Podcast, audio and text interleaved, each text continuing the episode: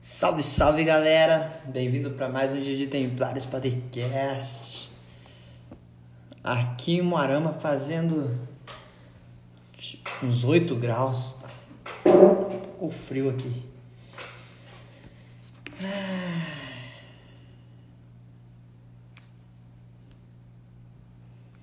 Opa, seja bem-vinda, Cris. Logo, logo a gente começa o podcast.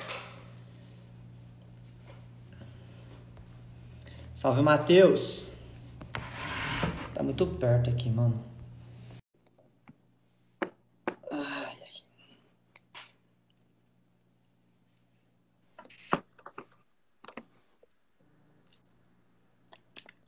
Antes tarde do que nunca.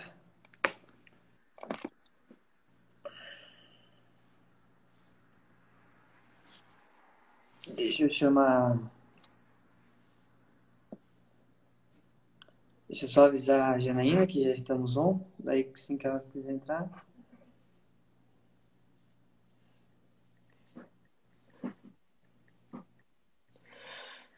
Ai, ai, cheguei.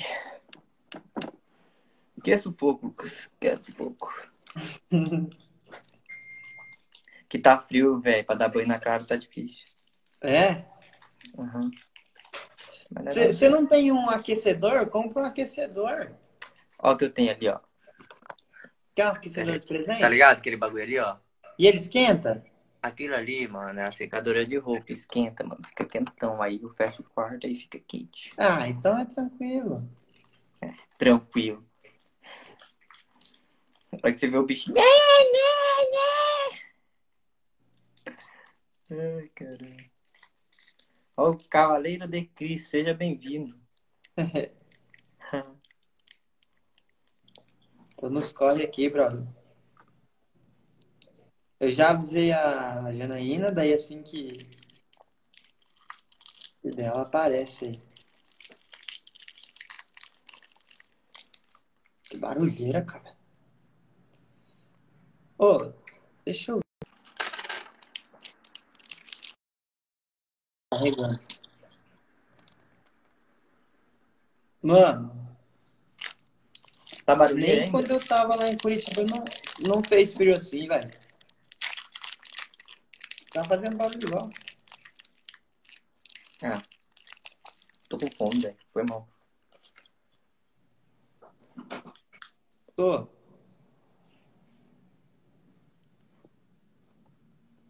Nem quando eu tava lá em Curitiba não fez um frio assim. Ou fez, eu não lembro, né? Lá era quentinho, tinha aquecedor, né, mano? Ô, eu vou lá buscar uma água, já volto. Tá.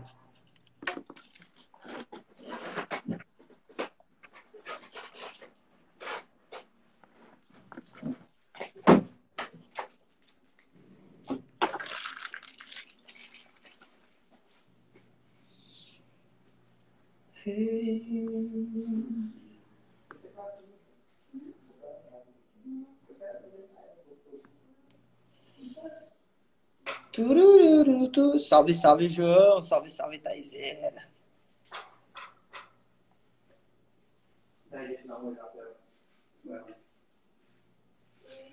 Ah, já te chama aqui, Janaína. Aguenta aí. Deixa-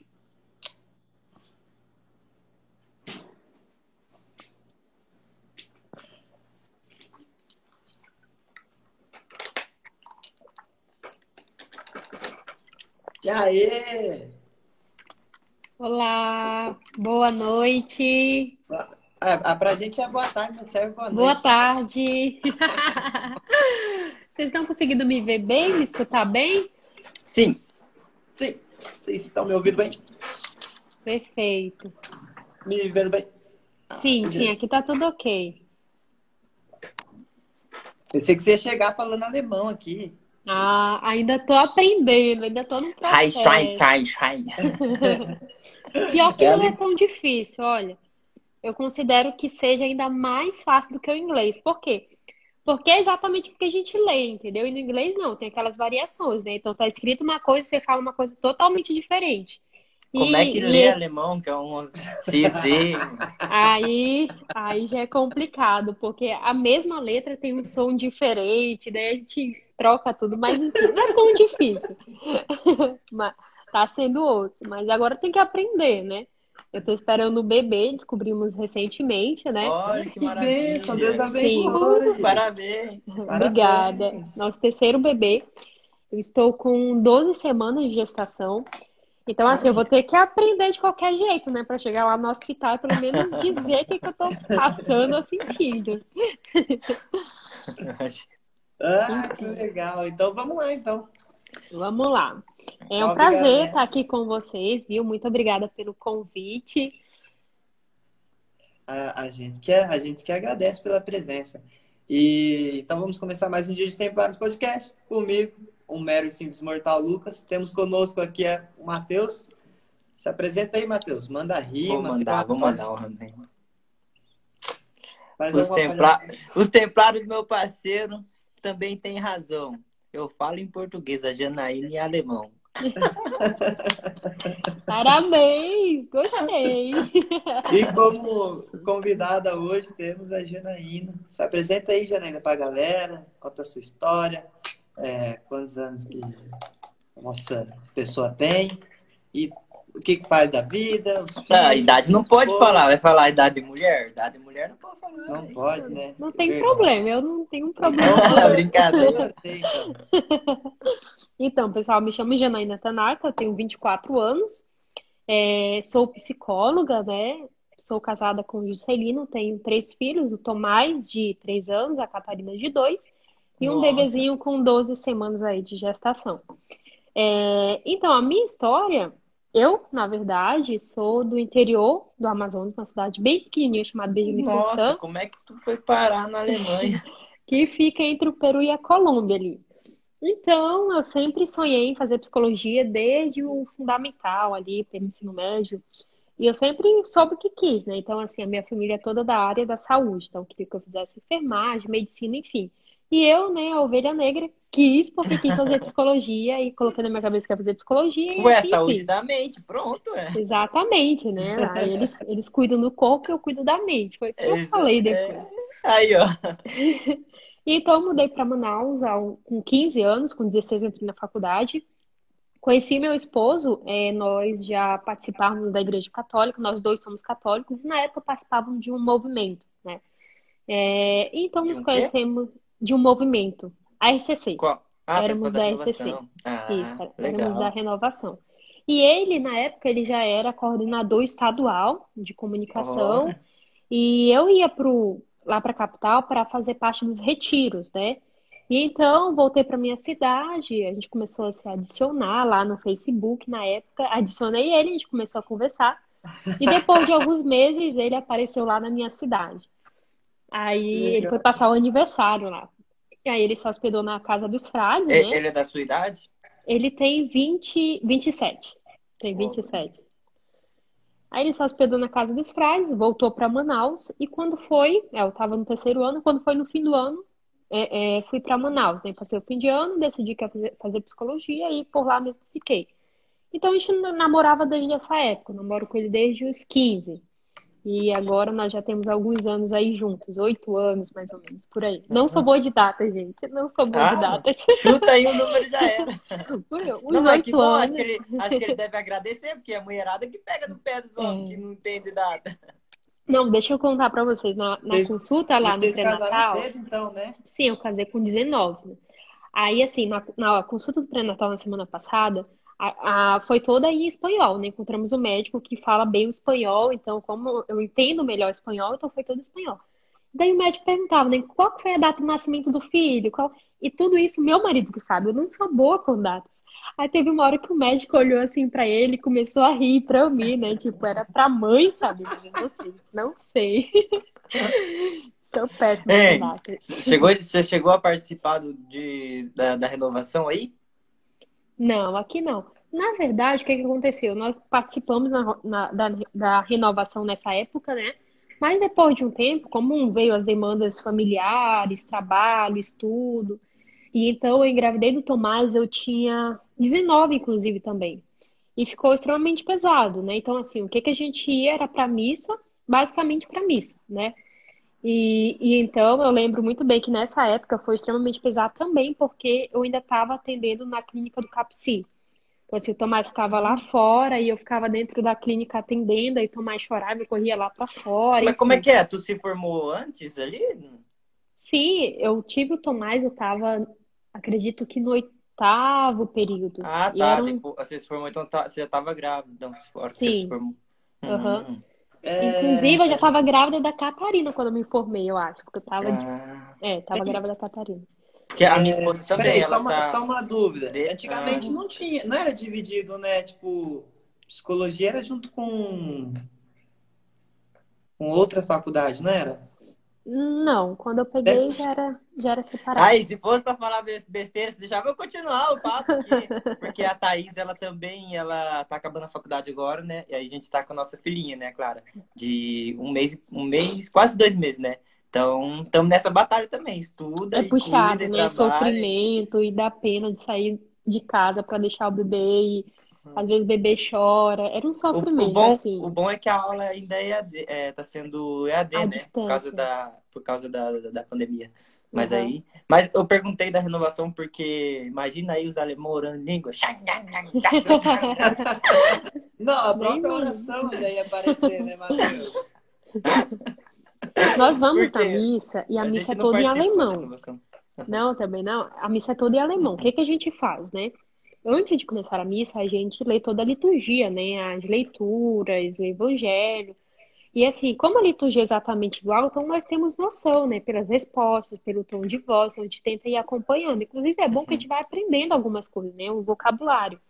Mas a gente ainda não compreende, assim, totalmente. E o que, que, que, deu pra vocês ir pra aí, pô? O meu marido, ele é programador de jogos. E ele foi contratado pela... É, ele trabalha na Ubisoft. Assim, no, no Brasil, ele também já trabalhava, né? Ele trabalhava no Círio, já era um emprego bom, né? Enfim. Por que que levou a gente vir para cá? Justamente pela qualidade de vida, segurança, né? Como a gente sempre pensou em ter vários filhos, né? Construir Ganhar mais dinheiro também. Dinheiro, né?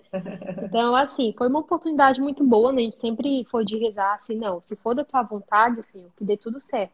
E foi incrível como na época foi tudo dando certo, assim, as coisas foram acontecendo de uma coisa que a gente olhava assim e dizia, não, não tem como não ser Deus, sabe?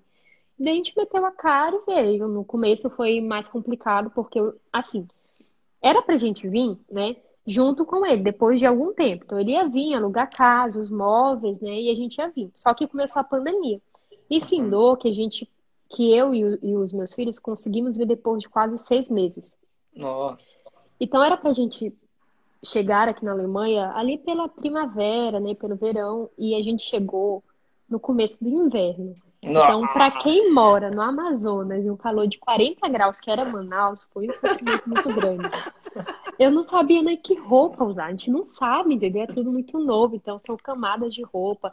A roupa, a roupa para levar a criança no parquinho é diferente. Era, foi assim, Conheceram um atropelo atrás de outro. Sim, é. isso também foi maravilhoso. Por quê? Porque na nossa cidade não é de nevar, né? Aqui não neva. Imagina. E assim, não nevava, sei lá, uns 5 a 10 anos. Fazia muito tempo que não nevava, né? E daí, quando a gente veio, quando a gente chegou, aí começou a nevar, né? Tanto que os amigos do, do meu marido, no, no, grupo da empresa, comentavam, né? Nossa, nunca tinha nevado desse jeito. Então a gente que conheceu legal. neve, né? Então, você... nossa, então vocês foram batizados, então, aí. Sim, foi muito bacana. Foi legal. A gente não deixa de fazer nossas brasileirices, né? A gente pegou a, a tampa do forno, a tampa do fogão lá para os meninos deslizarem. Eles amaram. Brasileiro sendo brasileiro. Mas aí, aí tu, tu não exerce mais, aí não, não consegue exercer psicologia. Então, assim, desde quando eu morava no Brasil, eu trabalhava 100% online, porque os filhos foram chegando ah, e eu queria tá, sempre legal. acompanhar de perto né, o crescimento deles. Então, o que, que eu optei? Não, vou trabalhar 100% online. Né? Então, eu trabalhava desde a época de Manaus. O que, que foi dolorido para mim é porque eu sempre gostei de, da área de transtornos psiquiátricos, né? essa área que é um pouco mais pesada e que tem que lidar ali presencialmente com a pessoa, né? Assim, não, né? Isso foi meio que um sofrimento para mim. Mas depois eu fui me ajustando, né? Então, o que que eu vou trabalhar, né? Com o que que eu posso ajudar e atender as pessoas? E olhei para minha vida, né? Ok, como é que eu posso ajudar as pessoas agora? E é por isso que hoje em dia, né, eu ajudo mulheres nos casamentos, porque assim é uma coisa que eu vivo, né, uma realidade minha. Por assim várias situações que eu também passei, que eu escutei sobre casamento, né? E daí eu pensei assim, não, por que não, né? Por que não ajudar mulheres que assim como eu estão em casamento, né, com filhos, com o esposo, lidando ali, né, com a, com a gerência do lar. Então assim, eu pensei, por que não, né? E a partir daí eu comecei a focar, né, especificamente nisso, né? Tanto que hoje o meu maior público são esposas, enfim, né? Mas não deixo de atender também outras demandas. Mas basicamente foi assim, né, a minha é. trajetória. E essa, essa coisa assim de casamento é muita gente, né, que, que tem problema no casamento, Sim. com o esposo. Ainda mais a, a nossa geração, assim, vamos se dizer, mais é, que está inserida bastante no meio digital. Uhum. Por exemplo, né, o, aquele esposo que passa a noite inteira na frente do joguinho. É, vamos ver a questão da pornografia, né, no computador. Nossa, o uhum. que mais que tem? A questão financeira. Acho que questão financeira, não sei se é muito hoje. Eu, eu vejo que antigamente tinha bastante disso também. Hoje uhum. eu não sei se entra bastante. Mas a são... financeira entra mais como uma consequência, né? De assim, a pessoa é uma pessoa imatura, não sabe gerenciar tempo, não quer trabalhar, é uma pessoa que não quer se sacrificar, não quer se colocar em serviço do outro. Então, era sempre a vítima, né? Então, assim, não quer trabalhar, simplesmente acha que o outro, né, tem que se virar, enfim. E finda que a questão financeira tende a agravar também a desorganizar, né? Então, o que, que eu percebo também, que hoje em dia nos casamentos, as pessoas entram no casamento sem saber o que, que é um casamento, sabe? Então, ou elas veem o casamento puramente como Verdade. algo, um contrato social, né? Então, assim, ah, vamos fazer uma festa, né? Vamos. Vamos ver se coisa... dá certo, né? Aquele... Exatamente. Dá... E outra coisa que eu pensei bastante é assim, a supervalorização do namoro e a desvalorização do casamento. Então, Nossa, ah, é, se é casar, Nossa, né? Se casar e não der certo, a gente separa. Mas assim, um namoro não. Um namoro é uma coisa intocável, né? Uma Acredita coisa sagrada. que eles falam isso no curso de noivo? Sério? Uhum. É e, pesado. E Falou no seu curso é, é horrível. eu não fala, isso. Fala, porque o cara vai falar sobre eles falam sobre divórcio e aí tem o cara que fala sobre o divórcio no cartório também.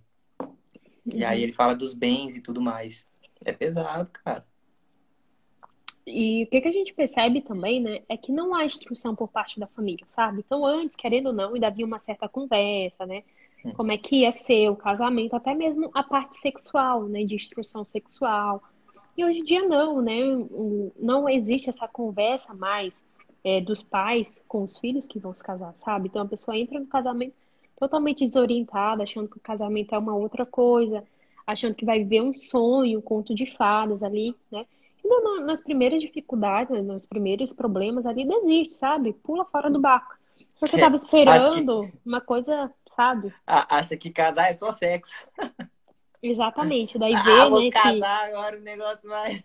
Sexo todos os dias, né? E, e daí a gente vê, né, a questão da sexualidade desregrada, né? Entre a pornografia, essas coisas todas. Por quê? Porque se a pessoa tem uma sexualidade desregrada, ela não vai conseguir viver bem o casamento dela, né? Agora imagine uma pessoa doente, né? O meu esposo doente. Eu sou, sei lá, uma viciada em sexo, meu esposo doente. O que, que eu vou fazer? Né? Ou mesmo em um puerpério. A mulher depois que teve o filho ali, depois, tem que ter é... um resguardo. O que, que vão fazer? Vão brigar? Vão terminar? Entendeu? Então, querendo ou não, a pessoa tem que ter uma certa é, é, naturalidade uma, e, uma coisa, uma coisa ali que eu não digo assim. Hoje em dia as pessoas tendem a falar muito em virtude, né? Não que Nossa, não seja boa, virtude, é sabe? É virtude, Exatamente, mas a gente precisa encontrar um meio termo, um meio termo, sabe? Que Santo Tomás falava ali, olha, a virtude está no meio termo. É então não são extremos, exato. não são extremos. Exato. Então a gente tem aquele pessoal que fala assim, né, que o casamento é puramente sagrado, espiritual. Ok, é isso, mas assim, o casamento também é muito carnal. O homem, ele é extremamente, é, ele é extremamente assim, como que eu posso dizer? Para não também não falar uma palavra tão agressiva, né? Para depois. Pode falar, não tem problema não. Aqui o pau dora. Ele é incentivado, né? Ele é incentivado, estimulado através do, do tato, do, dos olhos, enfim, né? Ali da questão sensitiva. Então ele precisa disso, enquanto que a mulher ela tem mais essa parte emocional, né? E quando também a gente vai falar sobre isso, é outro problema, porque já entra, ah, mas isso é machismo, não sei o quê, não sei o quê. Não, né? É o funcionamento das pessoas, né? O funcionamento feminino e o funcionamento masculino. Então, assim, a gente precisa entender, né, que nós somos espíritos, mas somos também carne, sabe? Então, assim, é preciso cuidar de tudo isso. Espírito, muito bom, né? Rezar e tudo mais, ok, mas você tem que cuidar também da intimidade. E é um dos conselhos que eu sempre dou aos casais, né? Cuide da intimidade, sempre. Não, não descuidem, né? Não descuidem, porque se você descuida, é mais difícil retornar, sabe?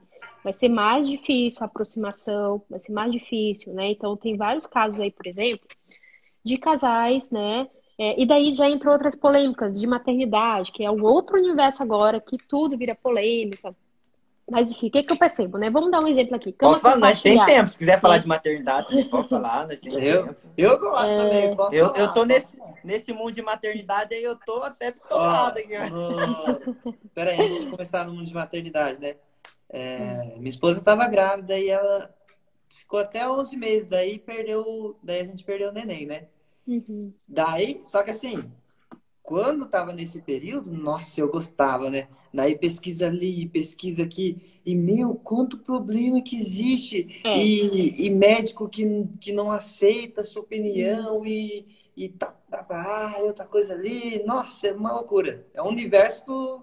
É, é tudo é problema, é tudo problemático, do, da gestação até a hora que o bebê sai, a amamentação da briga, é, aonde que o bebê dorme da briga, enfim, mas assim, Nossa, por experiência, né, por experiência, o que, que eu percebo é que muitos casais têm problemas quando eles começam a cama compartilhada, né? Fala assim, não, mas aí tem a casa inteira pra gente se encontrar, tem a casa inteira, né? Ok, né? Ah, mas a gente pode fazer no sofá, ok, mas assim... Foi gira, é 11 semanas, eu falei 11 meses. Já pensou em 11 meses? Não, 11 Caraca, meses, né? O neném não ficou lá na barriga. e então, assim, né? O é, que que acontece? O casal já passa quase que o dia inteiro separado, né? Cada um com seus afazeres, trabalhando, enfim, cuidando da casa, dos filhos. E o, pouco momento, né? O pouquíssimo momento que eles têm para deitar, conversar um pouco, ter um momento a sós, ainda tem um monte de bacuri ali, né? Como que eles vão ter uma intimidade, né? E eu não falo somente do sexo. Eu falo da conversa, da, da proximidade, né? do olho no olho, sabe? Não vai ter, sabe? Não vai ter. Então, assim, conforme a gente vai descuidando desses pequenos detalhes da intimidade, tende a virar uma bola de neve. Né? Mas, mas não só isso, né? É porque o, a gente passou por uma experiência assim, que eu lembro que antes disso, antes da Clara nascer, eu vi um, uma resposta da Thais Schmidt que ela falava, que perguntaram assim, ah, você deixa o bebezinho dormir com vocês, né? Aí ela falou que não, que logo sim, não sei se é no primeiro mês ou nas, nos primeiros 15 dias, já coloca lá no quartinho, né? Aí perguntaram, ah, mas você tem babá eletrônica? Ela falou, não.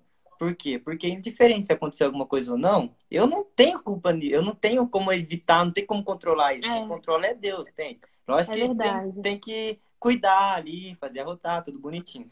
Aí, o que aconteceu? É, é, como a Thaís, ela queria parto normal, mas ela não conseguiu, né? Que não encaixou lá e era muito grande, é Clara, né?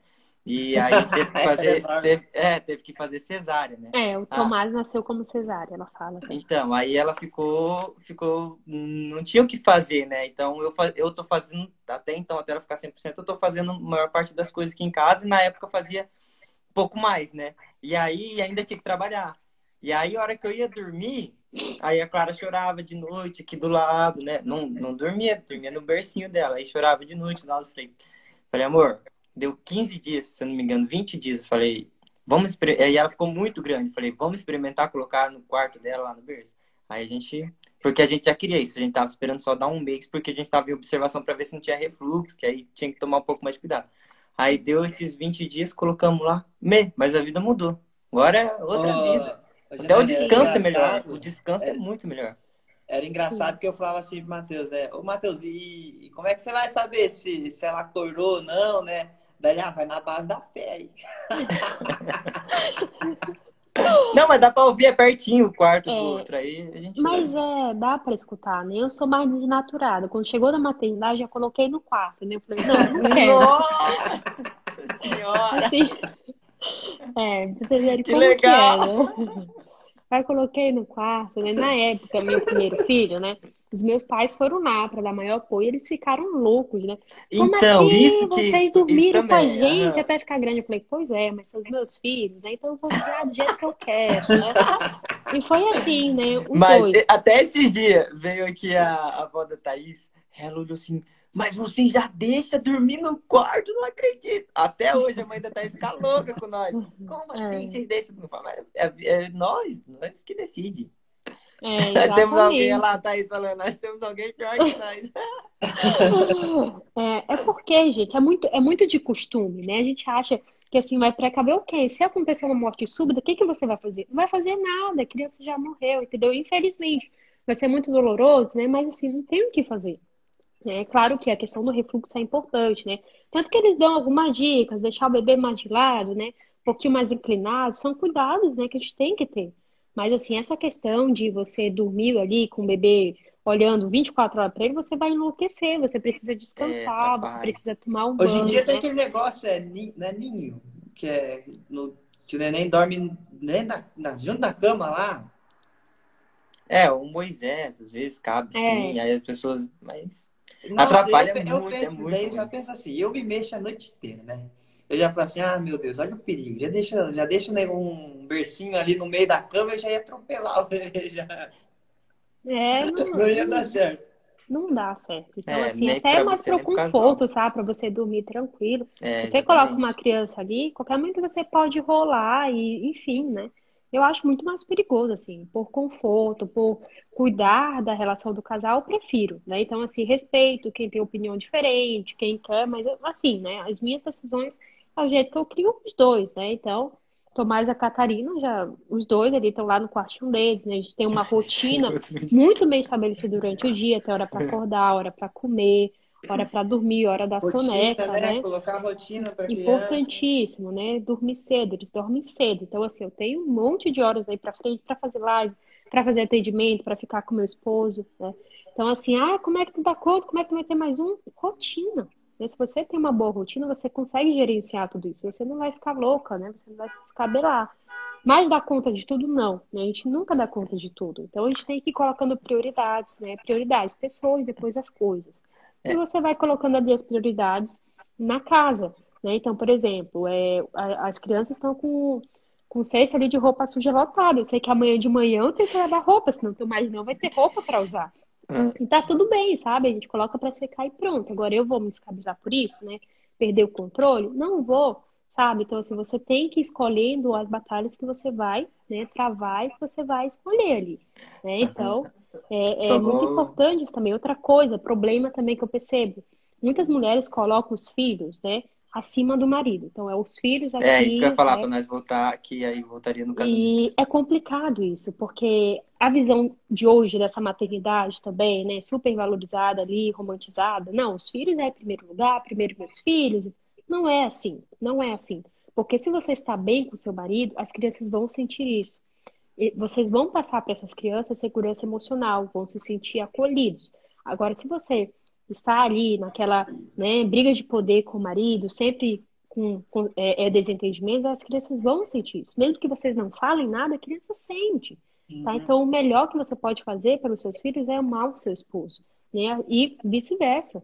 né? Então, um esposo que elogia, que ama, que cuida, ele pode estar dando o melhor exemplo de homem, de pai para essas crianças, né? E eu penso assim que isso influencia também a cada um exercer, exercer o seu papel dentro de casa, né? Tipo, a mãe ser mãe e o pai ser pai. Senão a mãe acaba sendo pai e não deixa o pai cumprir o Porque pai daí, daí a mãe. criança cresce com a, a visão não distorcida de que, o, que a sociedade impõe, né? Que é, talvez até uma cultura já é bem desordenada.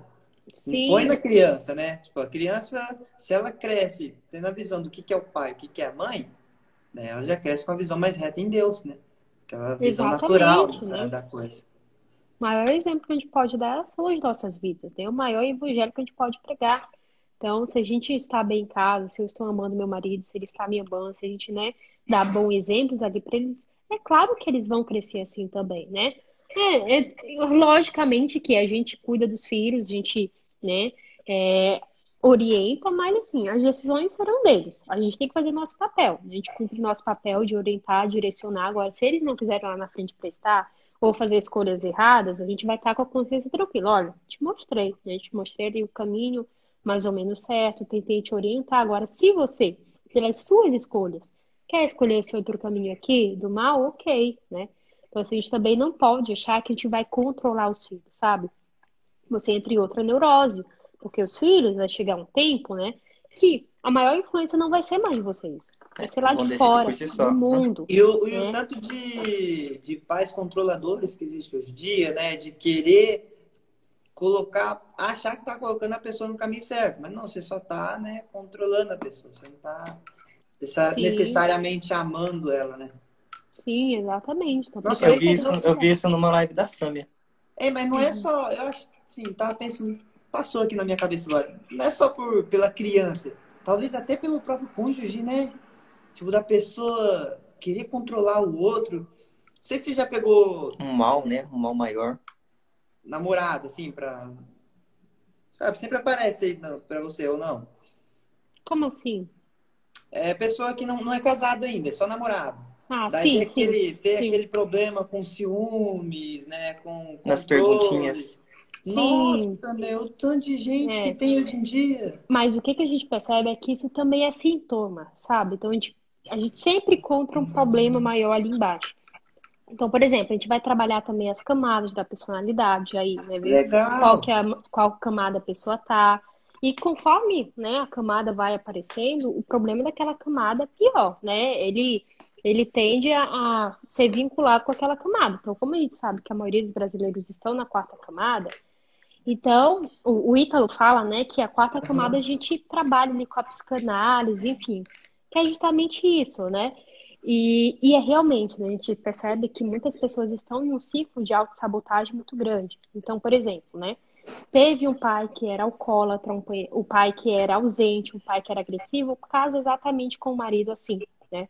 Então, ok, né? Meu marido é assim, assado. Como, como que eram seus pais, né? Como que era a sua família? Ai, meu pai era alcoólatra, meu pai era agressivo, meu pai. Então, assim, é exatamente como o pai era. Sabe? Então, a pessoa ela finda aqui entrando em um ciclo de autossabotagem, não somente no casamento, em tudo. É, é, seja no trabalho, seja, sabe, em, em todas as circunferências da vida dela. Então, a gente precisa, né? É, sempre que eu vou começar a atender qualquer pessoa, eu gosto de mapear, sabe? Então, qual camada que ela Legal. tá, né? Essa, essas ferramentas que nos ajudam, de certa forma, a localizar a pessoa, sabe? Que a gente consegue entender o que, que ela tá passando, como que é os movimentos da alma dela, né? Porque, assim, conforme a pessoa vai, né, recebendo ali as informações do mundo, enfim, ela vai absorvendo esse mundo, vai interpretando ele conforme ela, né, consegue. Então, assim, por exemplo, se eu sou uma pessoa com um imaginário muito limitado, né?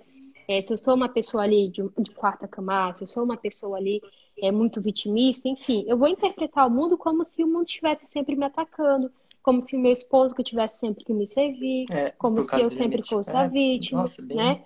Então, assim, a gente precisa saber como que essa pessoa está situada na vida. E daí se torna tudo mais fácil, mais claro. É, é fica muito mais fácil, né? Depois que você sabe onde está o lugar ali. Uhum.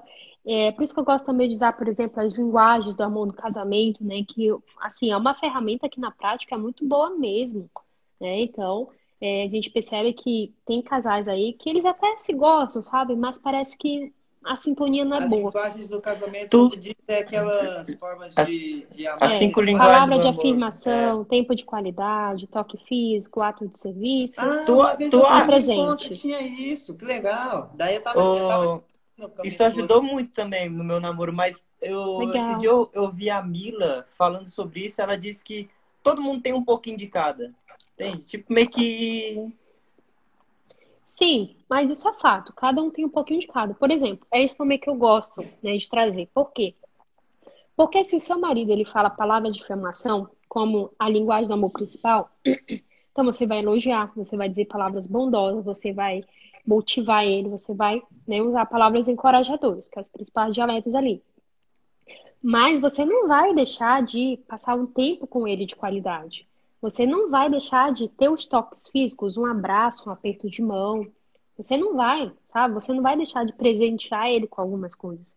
Por quê? Porque a gente precisa também se esforçar, né, para tentar mostrar para outra pessoa o nosso amor de várias maneiras, sabe? Uhum. Então, assim, não é que não, a pessoa fala só essa, essa linguagem do amor e eu vou só focar nisso e ignorar os outros. Não, não é assim. É que uma, né, sempre vai ser mais predominante. Ali, por segundo, né, terá uma que é um pouco menos predominante que a primeira, mas também é predominante, e depois as outras, sabe? É, tem uma hierarquia, né? O... É, existe uma hierarquia, assim como o universo escutei... inteiro tem, né? Tudo existe hierarquia nessa vida, e assim como as linguagens do amor. Então, da primeira vez que eu escutei, eu falava assim, ah, eu devo ser muito carente, porque eu quero todas iguais. é, é muito comum quando a gente vai apresentar as linguagens do amor, né? A pessoa fala assim, ah, essa é minha. Aí eu falo a segunda, ela fala, ah, não, eu acho que é essa aí. Aí fala a terceira, não, não, não, é essa aí. É porque realmente, né, nós temos necessidades emocionais que elas parecem, é, elas parecem bastante quando a gente é bebezinho, né? Então a gente tem que dar todo o cuidado, cuidado físico, né? Abraço, carinho. E essa necessidade, ela permanece, né? Então, depois é como de um se tempo. Os temperamentos, então, né? Exatamente. Não é mais o cuidado físico, né? Então, meu bebê vai nascer e esse bebê não precisa tanto de atenção, ele precisa de cuidado. Agora, o Tomás, que tem quase quatro anos, ele precisa de atenção, precisa que eu escute, precisa que eu esteja ali. E essa, essa necessidade emocional, ela vai evoluindo com o tempo. Então, um adolescente, muitas vezes, ele é rebelde, ele é daquele jeito, porque ele, né, a necessidade emocional dele não está sendo suprida. Então ele encontra, né, na rebeldia, enfim, um modo, né, de chamar a atenção. Ei, eu tenho necessidades emocionais aqui. Nossa, e essas necessidades emocionais, elas não somem na adultez, elas estão lá. E é isso que muitas pessoas esquecem. Esquecem que o marido tem necessidade emocional. Então, seu marido, ele, ele precisa ser elogiado, ele precisa ser motivado, ele precisa aqui, de um abraço. Aqui em casa é assim, ó, quando eu tô meio assim, eu olho pra Thaís, eu compro um vinho e falo, vou dar um tempo de qualidade aqui, ó.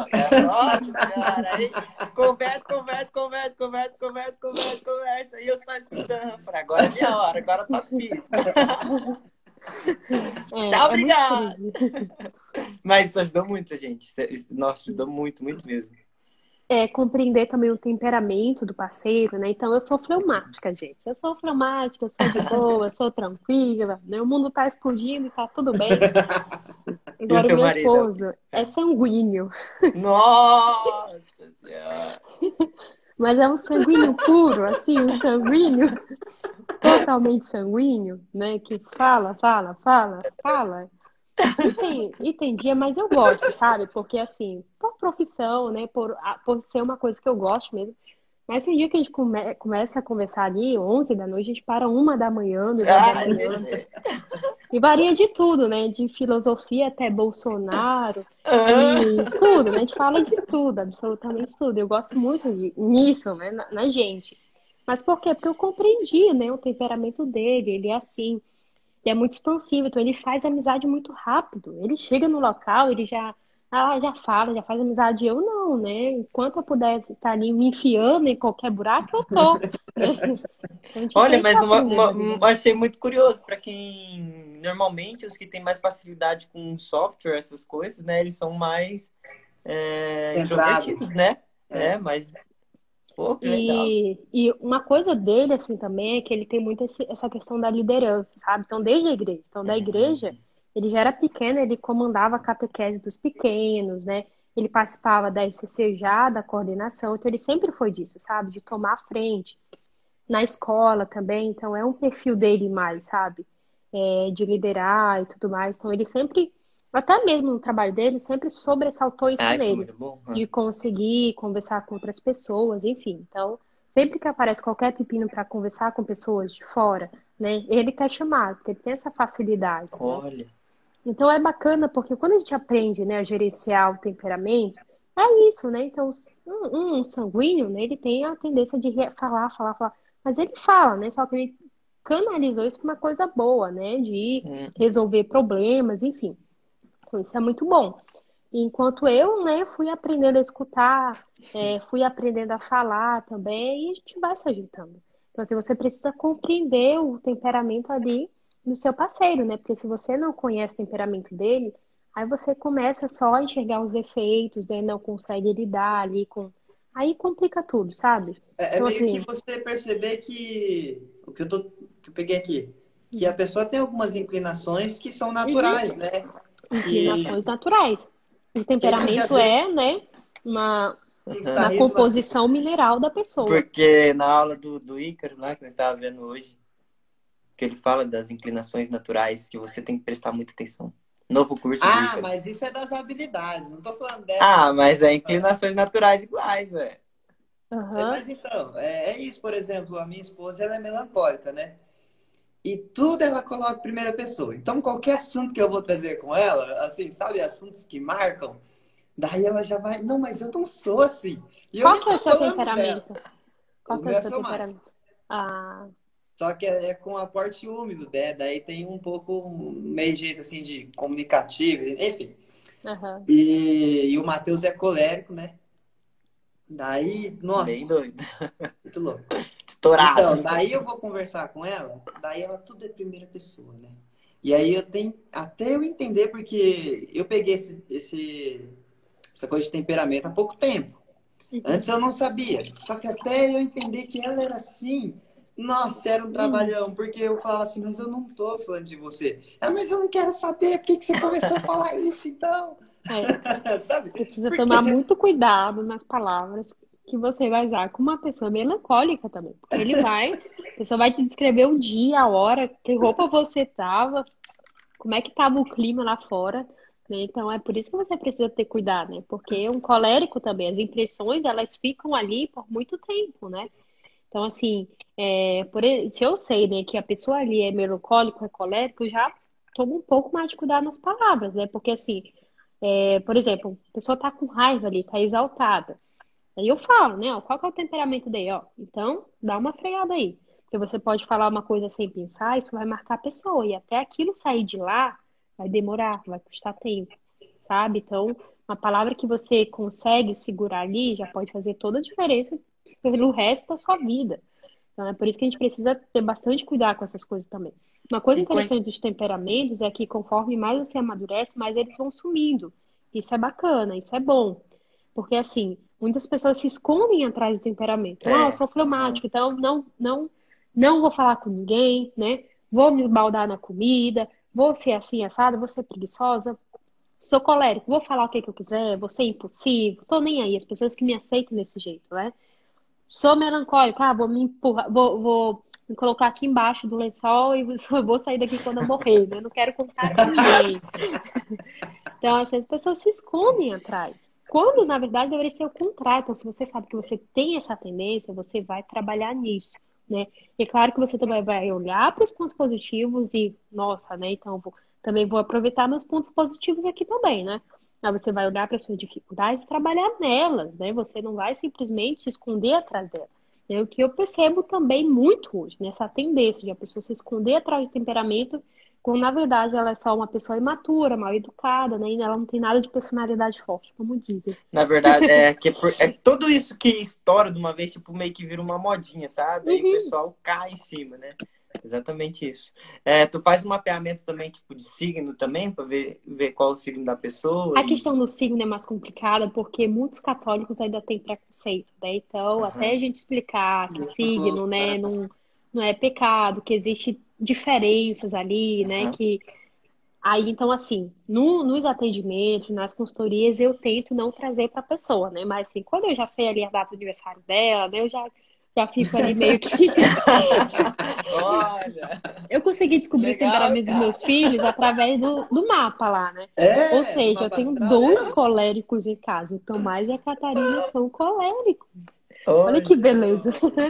Eu, eu, Mas, quando assim, eu, tipo assim, quando eu soube de, dos temperamentos, eu vi que é algo mais é carnal, acho que posso dizer assim. Vamos pensar no ordinário e transcendente. Daí, quando eu olhei para os signos, eu falei assim: ah, então aqui pode ser que seja algo mais transcendente. Daí, o Nino, não sei se isso quer dizer, né? Mas daí eu comecei a, a ver o, as aulas do, do Ítalo, né? Que daí tinha as quatro estações, que ele, que ele usava simbólico para explicar. Daí cada estação dividida em três, né? Porque as quatro estações a gente acha os temperamentos. Uhum. Dividido em três, daí acha o signo. Daí eu, caraca, faz mais sentido. Uhum. Nossa, daí ficou muito claro na minha cabeça. Daí eu falei assim, ah, então quer dizer que eu nasci aqui, eu posso ter esse temperamento e o meu signo ainda, tipo, ajuda ainda a fortalecer Sim. essa bagaça. E ainda tem a questão da mulher, né, que tem agora a cartela de cores. Então, é, é tudo Ah, muito verdade. junto assim, sabe? Então, é, é interessante como as coisas vão se ligando. Coisas que aparentemente não tinham nada a ver, mas elas se juntam. Mas a Junto questão do demais. signo, ela realmente é importante. Mas assim como o temperamento, ela não é decisiva, sabe? É como Uhum. também se fosse uma tendência ali. Assim como o temperamento, você tem uma tendência. E esse é o perigo para muitas pessoas, né? Por quê? Porque tem Coloca aquela a culpa em cima, coisa. né? Exatamente. É exatamente a mesma coisa que o temperamento. Ah, é porque eu sou fleumática, né? Então, assim, não, é porque eu sou geminiana, eu sou geminiana. É porque eu sou geminiana, né? E todo mundo fala mal de geminiano. Mas, gente, eu sou. Enfim.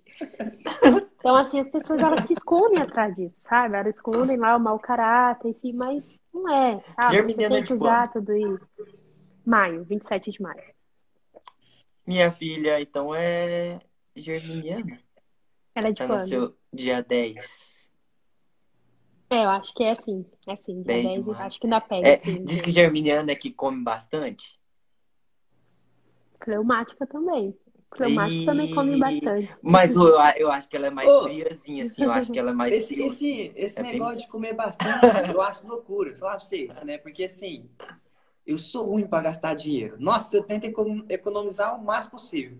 Mas quando minha esposa olha assim à noite e fala assim, vamos pedir um lanche? E eu só tô esperando ela falar assim, vamos pedir um lanche. Daí que eu peço na hora, nem penso, né? Daí depois, quando eu tô comendo, putz, por que, que eu gastei esse dinheiro? Que a gente é meio aleatório aqui. O papo é tipo um papo mesmo. Como é perguntando aqui, ó, mudando aleatório. Como é que é as comidas aí? Comida típica, essas coisas. Como é, como é que é? Então, a gente tem provado de tudo um pouco. Aqui tem muito. A nossa cidade é do Düsseldorf. E Düsseldorf é uma cidade internacional. Então, você encontra gente de toda a nação aqui. Então, a gente Uhum. vê muito português, espanhol, árabe. Então, assim, gente de todo canto mesmo. E o que que eu procurei primeiramente foi algumas coisas mais semelhantes ao nosso paladar, né? Então, fui encontrando as coisas ali. E aqui perto de casa tem um mercado árabe, inclusive, que tem muitas especiarias da Índia, desses locais assim, que inclusive Nossa. eles abarcam as coisas de- lá do- da Amazônia, né? Então eu Nossa. encontrei lá coloral, é, como é aquela, aquele temperozinho amarelo? Açafrão. Açafrão. Então eu consegui encontrar bastante coisa. Mas assim, uma coisa que a gente sentiu muita falta, por exemplo, foi o peixe, que a gente amava peixe, tipo, de comer quase todos os dias. E aqui não tem tanto. A gente encontrou o dourado. Não sei se vocês conhecem dourado. Peixe Eu não dourado, conhecia sim. dourado. E diz que é muito famoso no Brasil. Muita gente conhecia dourado. No, Aqui no pro- Rio Paraná, aqui no Paraná tem o Rio É. Paranazão, né? Daí tem bastante aqui, dourado. Olha aí. Dourado, pintado. É o... Aí a Mas- gente encontrou esse peixe, né?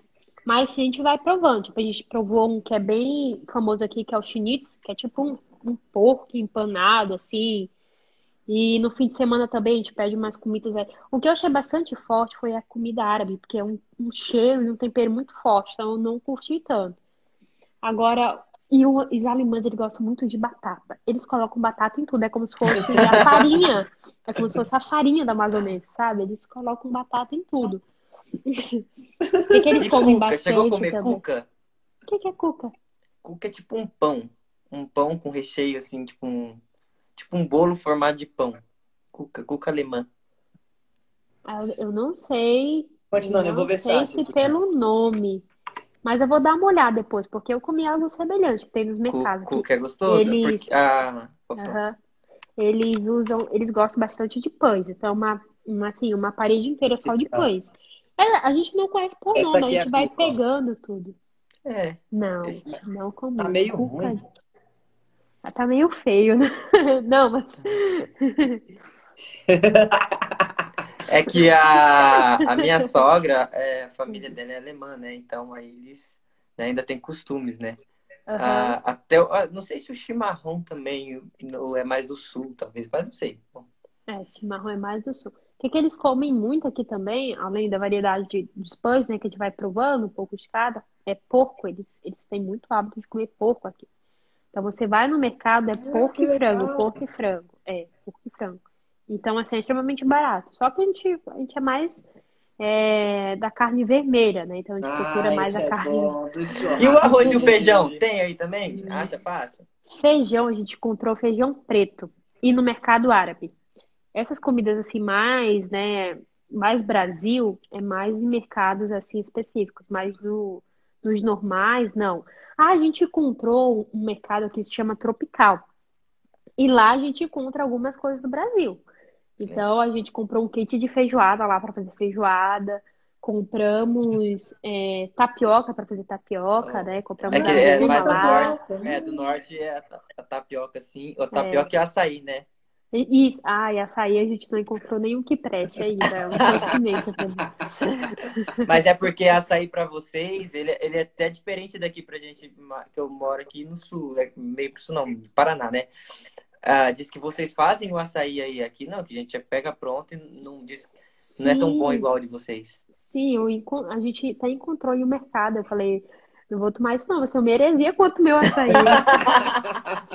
eu provei. Acho que foi o maior arrependimento da minha vida. Foi horrível.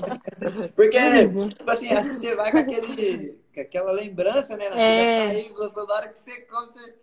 Isso aqui é, é açaí, isso, isso aqui eu não conheço isso. Aconteceu a mesma coisa com peixe, né? Que eu fui assim, iludida. Ai, meu Deus, um peixe, né? Depois de tão tempo. E não era tão bom. Até porque ele, ele acredito que seja de água, de água salgada, porque o gosto é ah, é bem diferente, ser. sabe?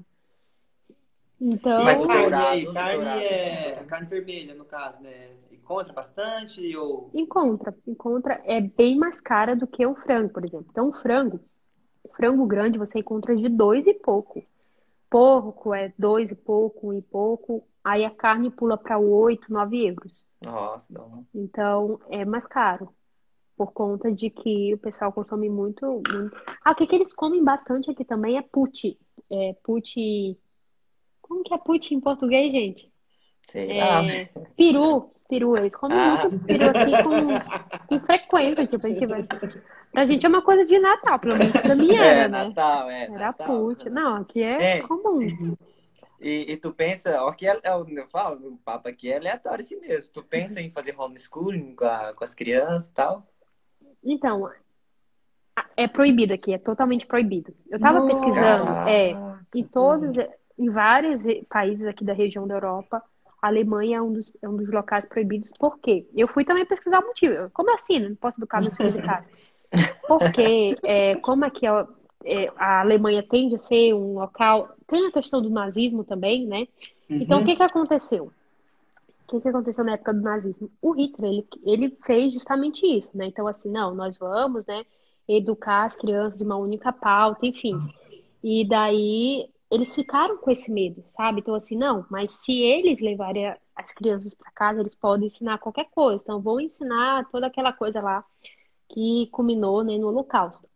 Então, eles falam que é justamente um dos meios de prevenção também, né? Para levar as crianças para a escola, né? Para ter acompanhamento, enfim. Então, é totalmente proibido. Inclusive, tem um caso de uma família que tentou fazer e eles prenderam os pais. Os dois pais foram presos. Não, só o pai, inclusive. A mãe estava amamentando o bebê, então não levaram. Mas a mãe também ia ser presa. Aí, tanto que essa família pediu pediu exílio nos Estados Unidos e mudaram para lá. Mas, assim, se você falar em homeschooling assim, aqui, você já pode ir até para a delegacia para. Oh, então esquece. É... Nem vamos conversar é... sobre isso, não. É bem, é bem pesado aqui a questão do, do, do homeschooling. Ei, mas então... não é aí que tem uma cidade lá, Amsterdã? Não é aí? Que é tudo liberado? Não, Amsterdã já é em outro, outro canto. Mateus, outro canto do mundo. Viaja não, mano. Achava que era na Alemanha. Eu não Agora, sei. Aqui, o que eu achei bem triste, né? O que eu achei bem hum. triste é a questão do aborto. Então, o aborto aqui é liberado até a 12 segunda semana. Então, Nossa. também já li várias coisas sobre pré-natal, né, e tal, então eu encontrei essa informação. Então, eles não falam qual que é o sexo do bebê antes disso, porque eles falam que aumenta o risco de a pessoa não abortar. Então, eles são extremamente abortistas. E uma coisa que eu também li, que não aconteceu comigo, né, mas falam que é comum, é você chega na clínica, a primeira coisa que eles lhe perguntam é: você quer se beber ou você quer abortar? É, então, é, a questão da aborto aqui é muito banalizada.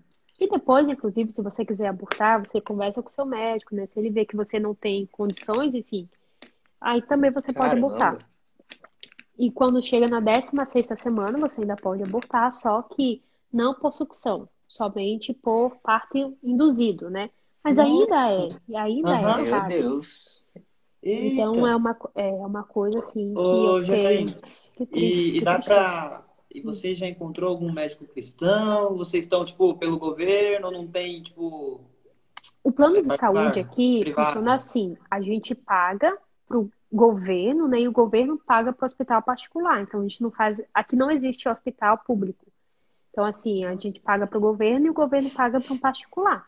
Então, nós encontramos esse médico, né, que ele falava espanhol.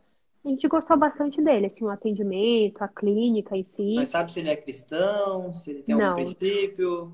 Não sabemos. Mas, é, assim, a gente falou logo, né, que, que ele veio com papo, né, que não é perigoso, tempo de gestação, espaçamento. Mas aí o meu esposo falou assim, não, a gente quer ter uns 12 filhos, né, a gente quer bastante filhos, assim. Aí ele falou, não, não, perigoso, não sei o quê, tempo de Ah. gestação.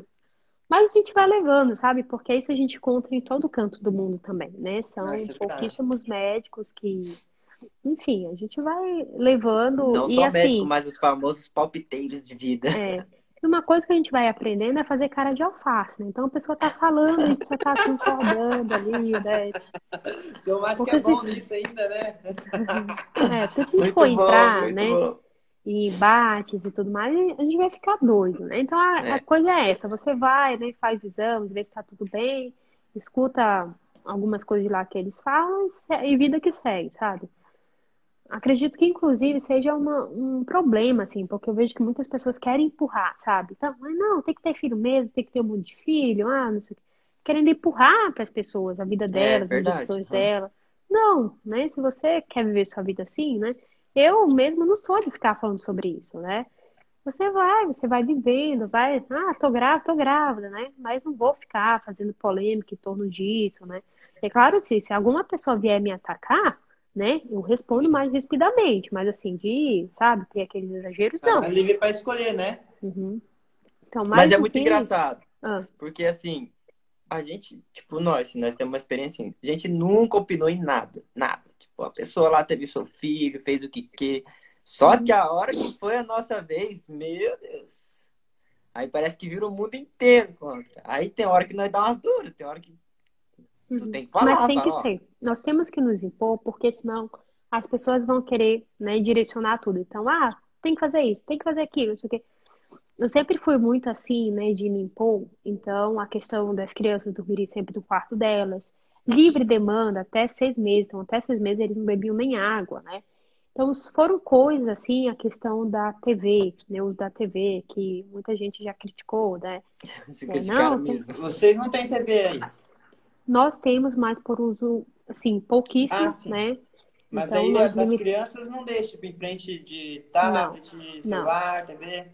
Deixamos no máximo 30 minutos por dia, um conteúdo totalmente controlado. Não coloco assim, sabe, no YouTube ligado. A gente sabe que pode cair em pornografia, cair em qualquer coisa, sabe? Então, não, são 30 minutos de conteúdo que a gente controla. Geralmente são desenhos bem antigos, sabe? Que tem uma coisa legal ali, até porque é, são os dois pequenos. Outra coisa também, daqui, né? Tem vizinho embaixo e em cima, então eles estão naquela fase de pular, de correr, de. E no começo foi complicado, porque a vizinha ela vinha quase todos os dias aqui reclamar, sabe? É, então a gente teve que ir aprendendo a lidar ali com as coisas. Então o que que a gente faz? De manhã, né? Coloca os 30 minutos, que é o tempo que eles ficam ali mais calminho, então faz tudo, né? Faz comida, faz tudo, tudo. E daí o resto do dia inteiro eles brincando, correndo, pulando, parque, tudo, né? E quanto mais ele ainda não está na fase de alfabetização. Então, muita leitura em voz alta para os dois, né? Vários livrinhos, muita leitura em voz alta, é, apresentando para ele letras, enfim, né? Muita exposição assim de, Legal. de, de assim, de livrinhos mesmo, né? E a gente vai levando assim. Mas assim, é, a gente também encontra os dois extremos, né? As pessoas que colocam a criança lá né, sem o dia inteiro na frente. E eu, sabe por que eu tirei? Porque eu percebi que o Tomás estava com alteração no sono. Então o Tomás não dormia bem, o Tomás era muito, né?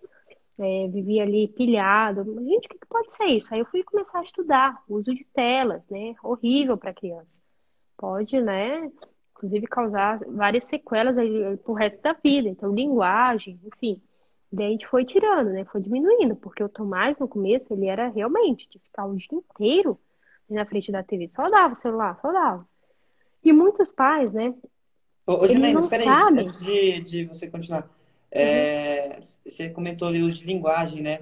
Eu percebo uhum. isso em mim. Porque, tipo assim, a minha comunicação, às vezes, é muito falha por, sabe, por, por ficar bastante, assim, em frente de, de computador, de, de TV. Sim e não ler livro, que nem você falou uma prática aí deles, que eu achei bonitinho. De ler, é, de ler em voz alta, escutar o que está falando, né? Entender. Entonação tá... de voz e tudo Nossa, mais. isso daí, isso daí é tão bom. Eu comecei a praticar agora, agora de grande, tem que praticar, para poder melhorar, porque, nossa, é triste, né? E, assim, para quem é mãe, né, para quem foi mãe de primeira viagem, e filho pequeno, a gente tem que aprender isso tudo na porrada, sabe? Porque não ensinam.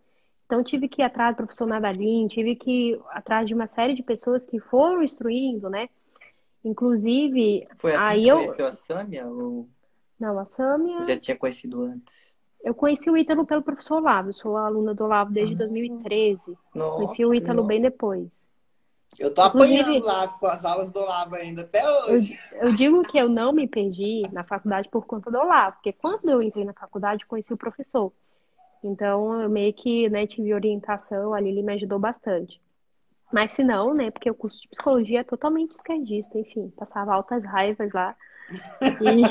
Freudiano, só fala de Freud. Ai, só Freud. Aí quando eu fui conhecer Vitor Frankl, esse pessoal Ai, todo, né? Um... É, Santo Tomás de Aquino, tomismo. Tomismo é outro problema, né? Que a luz do tomismo hoje em dia também. Mas enfim, tem coisa Mas enfim, é... o professor Lavo me mostrou o mundo inteiro. Né? E depois fui conhecendo o Ítalo, né? No Ítalo conheci a Sami.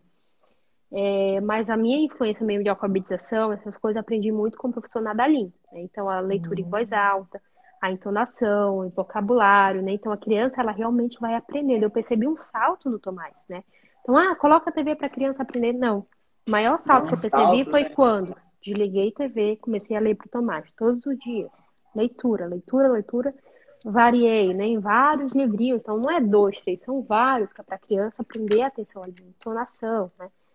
E é legal que, assim, criança, você não lê uma vez, você lê no máximo umas cinco vezes o mesmo livro. Uhum. E daí é ótimo para eles. Por quê?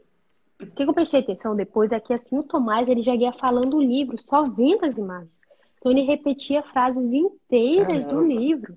E, assim, isso é, uma, isso é de uma riqueza muito grande, né? Legal. Porque depois, né, depois, quando começar a alfabetização propriamente dita, ele começar a ler Outra coisa que eu nem sabia que existia, método fônico. Não sei se vocês conhecem.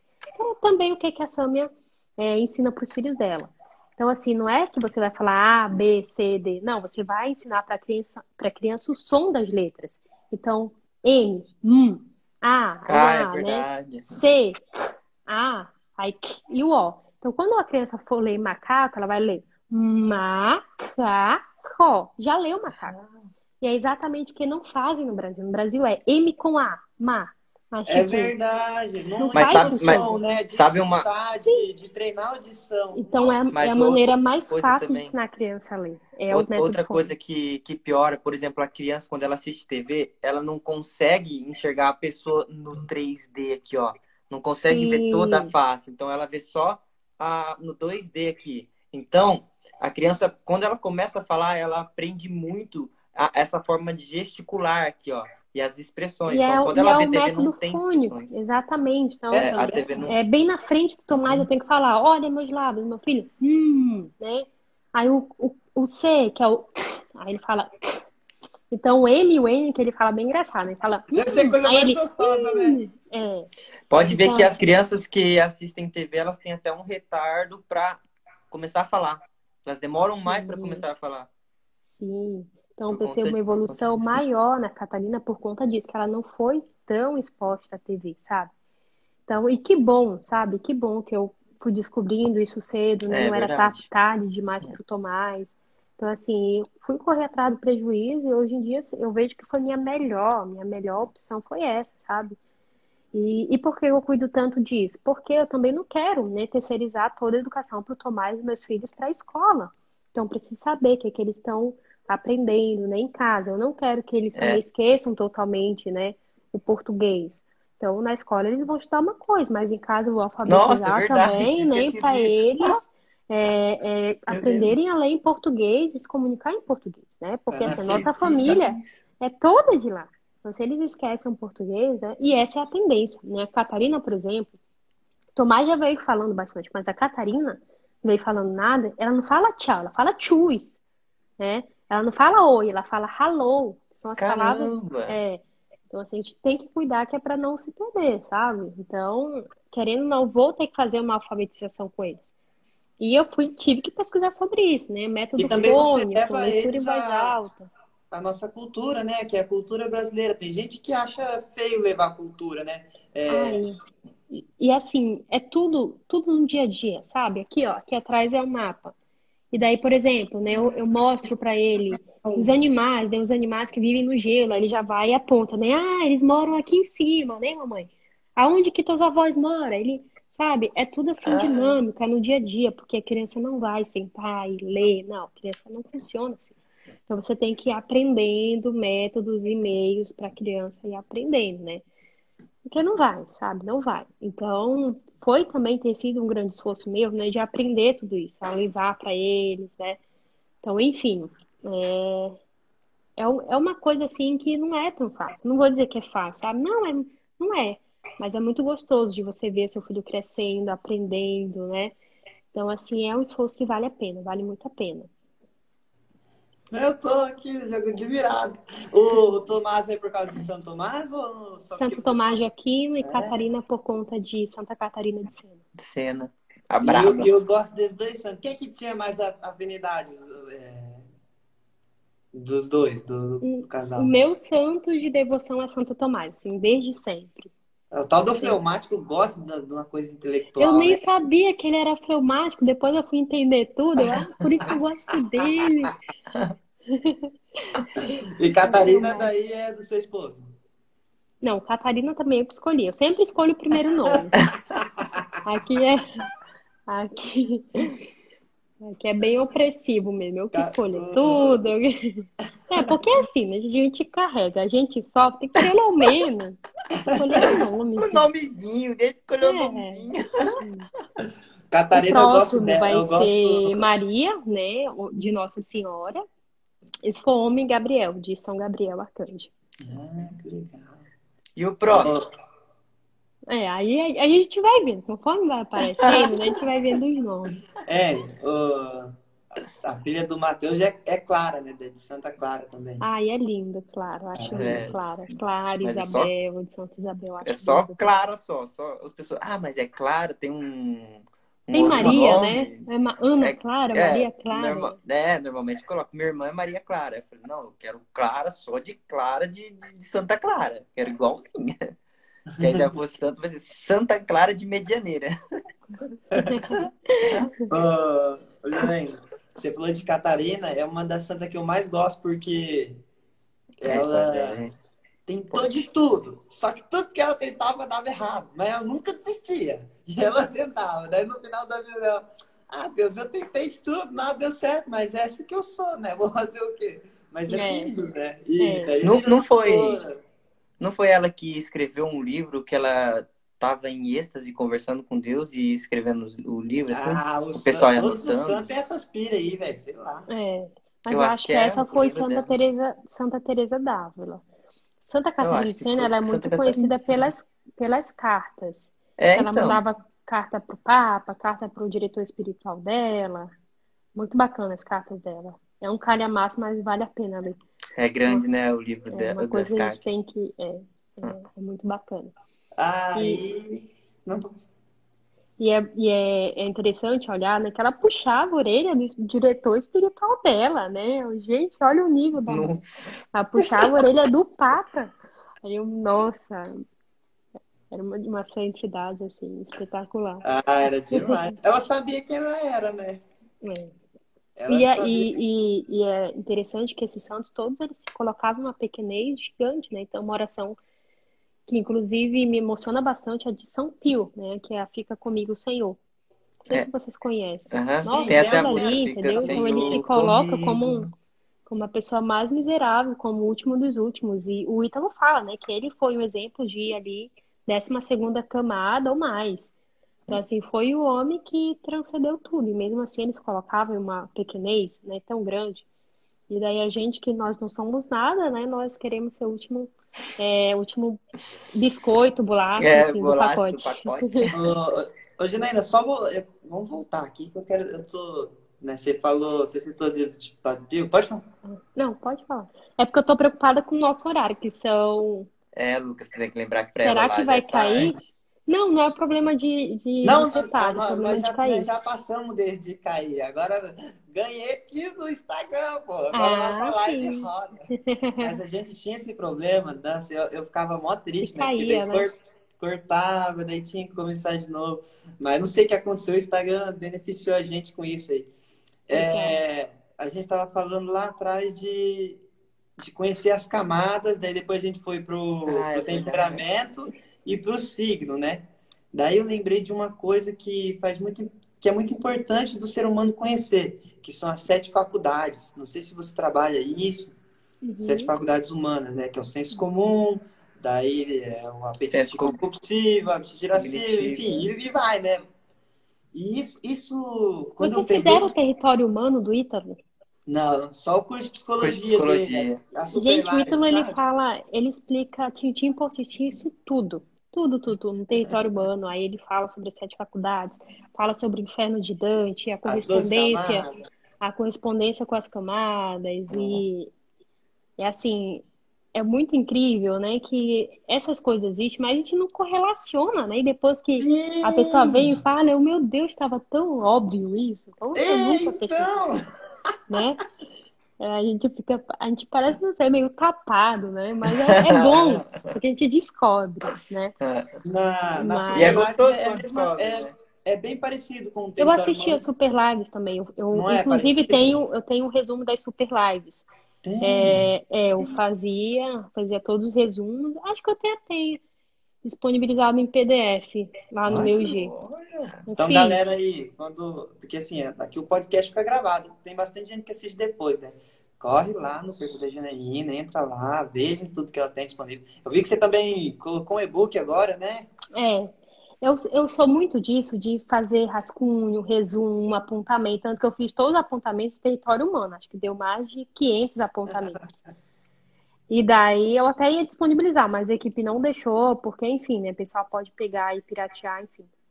Mas eu gosto bastante disso, de estudar e anotando e escrevendo, porque ajuda, né? Ajuda a memorizar, a você fixar, né? fixar. Então eu gosto bastante disso.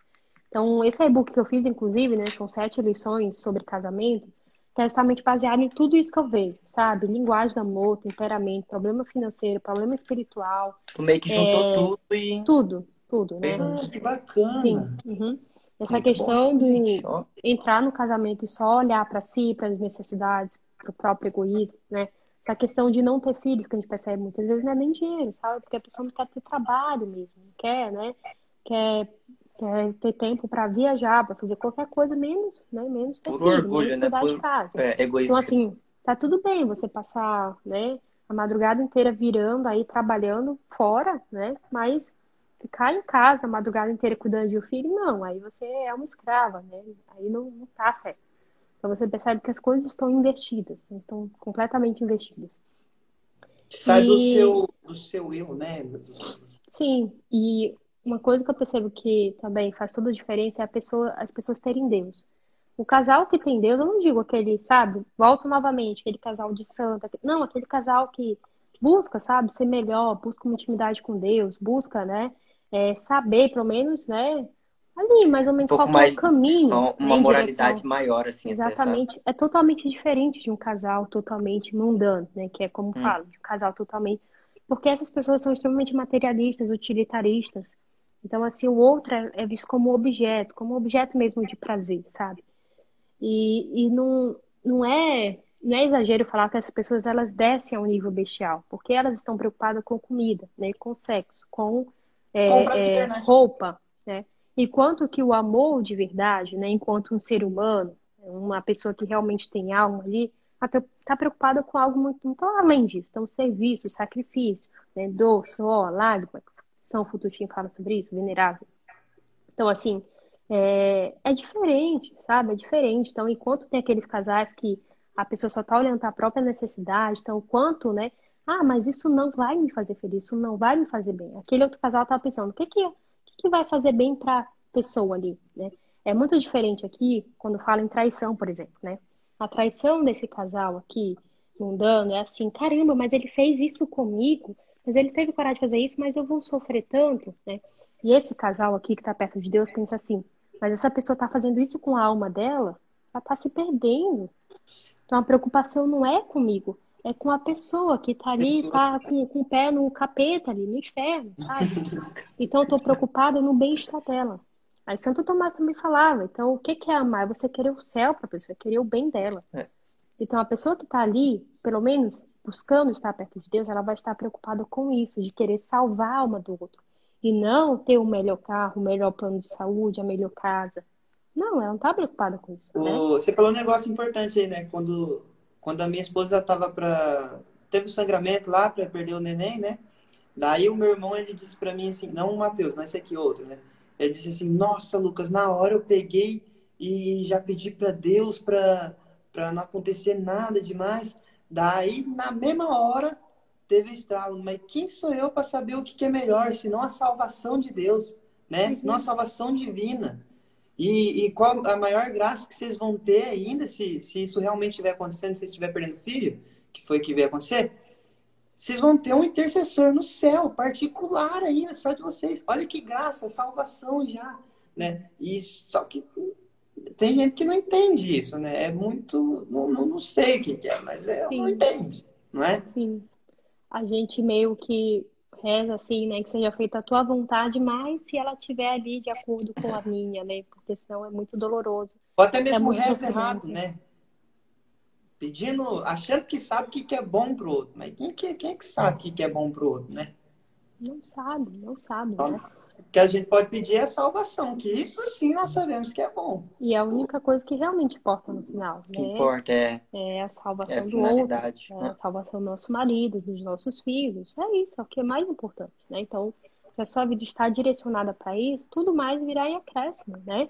Inclusive, é, agora, né, antes eu era muito preconceituosa quanto a, a audiobooks, né? Aí eu falei, não, gente, eu preciso também fazer um teste, né?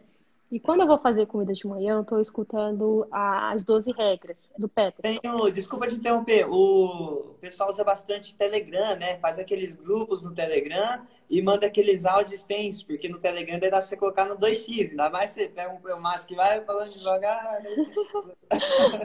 eu falo disso por causa do, do Raul Martins, conhece? Sim, eu participo do grupo dele. Do é, então, daí ele vai falando, daí, ah, vai no 2x logo, pelo amor de Deus. O pessoal fala muito do Ítalo também. Ah, o Ítalo aí fica rodando, rodando. É legal o curso da Samia, que ela vai e fala direto. A Samia é colérica, né? É. Querem comparar um colérico com um pneumático. Tem que ter paciência, gente.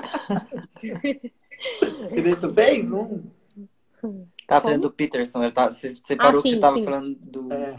E, pois é, hoje ele estava justamente falando disso, né, em um dos capítulos, que as pessoas elas se preocupam muito com isso, né, com o material, com essa parte utilitarista, e daí ele usa o exemplo bíblico, né? Ó, oh, mas Deus não fala, né? Que até os passarinhos ali são bem cuidados, não falta nada para ele.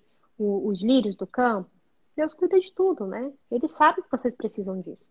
Só que o nosso olhar ele tá tão focado nessas coisas passageiras, no material, né? né? E daí que a gente fica perdido na vida, né?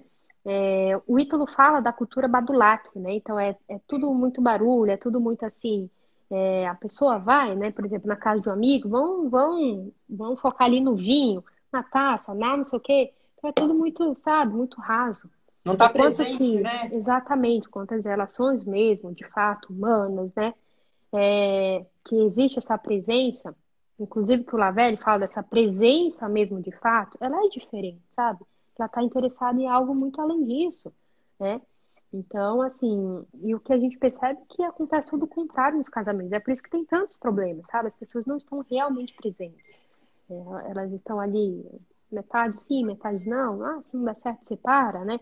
Não, mas assim, isso aí não vai me fazer bem. Bora, bora, né?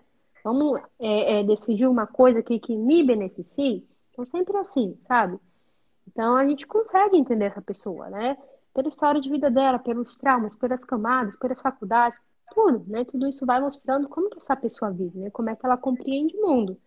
Então, assim, e quanto mais essa pessoa está ali, né, descendo ali, é, mais voltada para si mesma, para os apetites, então, assim, mais fácil de compreender, né? Porque ela não, não, não tem justamente essa ampliação, né? Essa ampliação do horizonte dela. Então, é, é como se fosse tudo muito simples, sabe? Então, as pessoas acham que estudar psicologia ou atender pessoas é uma coisa muito difícil. Não é, gente. Não é. Né? É difícil atender uma pessoa, né?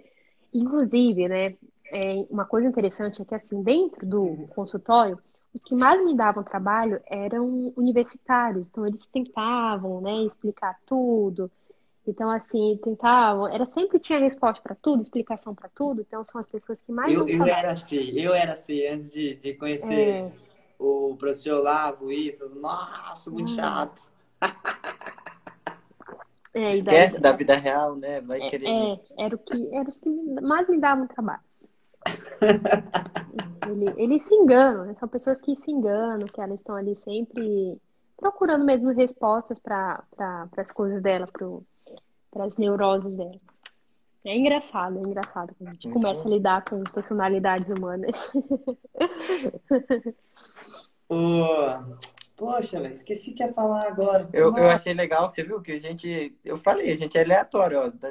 Começamos lá no casamento, falamos, falamos, rodamos, paramos no casamento. Ó. O negócio dá certo no final das contas.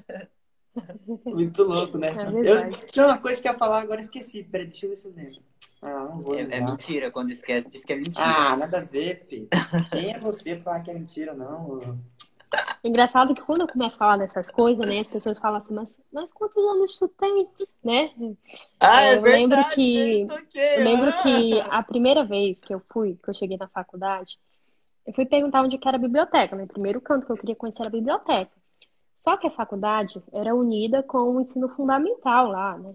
E daí o, o senhorzinho da limpeza me encaminhou para a biblioteca das crianças. Aí eu fiquei assim. Aí depois eu voltei com ele lá, né? Não, é para a biblioteca da faculdade. É bem engraçado. Sacanagem. É, e sempre que eu começo atendimento, sei lá, 60% das pessoas falam assim, mas tá tão novinha. Né? Tu começou a atender agora? Eu não, é, eu não sou né, tão novinha, mas faz, já faz um tempinho que eu atendo. É engraçado. A questão da idade pesa bastante para as pessoas. Bastante. Uhum. Mas isso é verdade, porque assim, quando, quando eu entrei na faculdade, eu fiz engenharia elétrica, daí eu fiz até o, o último ano. Daí no último ano eu desisti. Falei, não, esse negócio que não é pra mim, não. Sabe aquele negócio que te coloca na cabeça, que você tem que fazer isso pra ser feliz, pra ser bem sucedido, né? Daí eu falei, ah, eu vou fazer. Daí...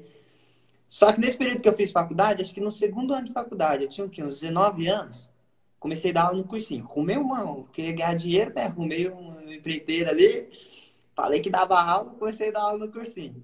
Daí chegava lá, o pessoal olhava, nossa, esse é o professor. Porque eu me misturava no meio dos alunos, né? Daí eu tive que deixar a barba crescer, deixa até hoje, mas não cresce muito, não, velho. O pessoal poder falar assim, ah, pelo menos tem uma barbinha ali. Meu esposo fez isso também, quando a gente foi contar nosso primeiro filho, ele deixou a barba crescer mais, né? Pra dizer que é mais assim, mais velho. Tadinho pra mim. A barba dá um contraste, assim. Pessoal, vou ter um atendimento daqui a 10 minutos, de meia-noite a uma hora. Nossa, trabalha de meia-noite aí? É. Meu Deus. São 11h49. Vamos fazer o seguinte, então. finalizando? Então. Vamos finalizar, então. É, Matheus, fala, é, pensa alguma ideia aí para finalizar. A gente sempre tenta finalizar de um jeito diferente aqui. Ah. Uma frase de São Tomás. Para os casais. Para os casais para os casais de Santo Tomás. Anima forma corporis. A alma é a forma do corpo. Porque. E é justamente tudo isso que eu quis falar, sabe? Porque não é só o corpo, não é só a alma. As coisas estão muito unidas ali. Então, se você cuida da alma, você cuida do corpo. Se você cuida do corpo, você cuida da alma. Então, ambos precisam, né, olhar para essas duas partes, dos dois também. Então, eu tenho que olhar, né, contemplar o físico do meu marido, ele como corpo, ele como carne, né, ele como ali é, a nossa herança é, de Adão, herança adônica, e pensar né, que ele de fato é carne, mas ele também é espírito, ele também é alma. Então, eu preciso tentar compreendê-lo nesses dois âmbitos, né? Assim como ele também tem que olhar para mim e ver, né? Que eu sou carne, eu sou espírito também, eu sou alma. E se você tenta separar isso, não dá certo. E daí vem problema do, do cartesianismo, né? Separa as coisas. Quando não, né? Quando não. Então, é, acredito que isso, inclusive, né, resume também muito a minha vida de estudo, vida de oração, vida. Então, essa anima forma corporis eu uso, sei lá, vários anos. E é justamente isso que eu percebo, sabe? Porque não existe uma diferença. Se você estuda o psiquismo da pessoa, né, se você estuda ali, você está estudando também a alma dela, as coisas não são separadas. Você está estudando o corpo dela. E se essa pessoa adoece na alma, ela adoece no corpo, ela vai sentir sintomas físicos. E assim como que, se ela sentir sintomas físicos, a alma dela vai se entristecer, e ela vai se recolher. Então as coisas não são separadas. Então é triste, inclusive, né? Eu ver pessoas que tratam, né, querem tratar outras pessoas com teorias fechadas e prontas. Então, bora tratar aqui, né? Ah, vamos comportamentalismo, né? É tudo muito raso, o ser humano é muito mais do que isso, né? Mesma coisa do casamento, né? Ah, em jantar, vamos fazer jantar romântico, vamos fazer. Isso tudo ajuda, né? mas não é só isso. Se você é, não olhar essa pessoa além da carne, além dessa intimidade física e sexual, você não vai conseguir amar de fato essa pessoa. É aquilo que a gente estava falando. Você não vai, você não vai conseguir né, enxergar que a maior preocupação é você tentar salvar a alma dela, tentar fazer o bem para ela, né? Então, assim, é, não existe separação. Então, é muito importante tudo isso, né? É importante, é muito importante o humor dentro do casamento, sorrir, brincar. Isso tudo também faz parte da alma, isso tudo é alma também, sabe? Muitas pessoas acham que é assim, não, tem que ser cara amarrado, tem que ser triste, tem que levar tudo a sério. Não é. Não é, você consegue amar através de tudo isso, sabe?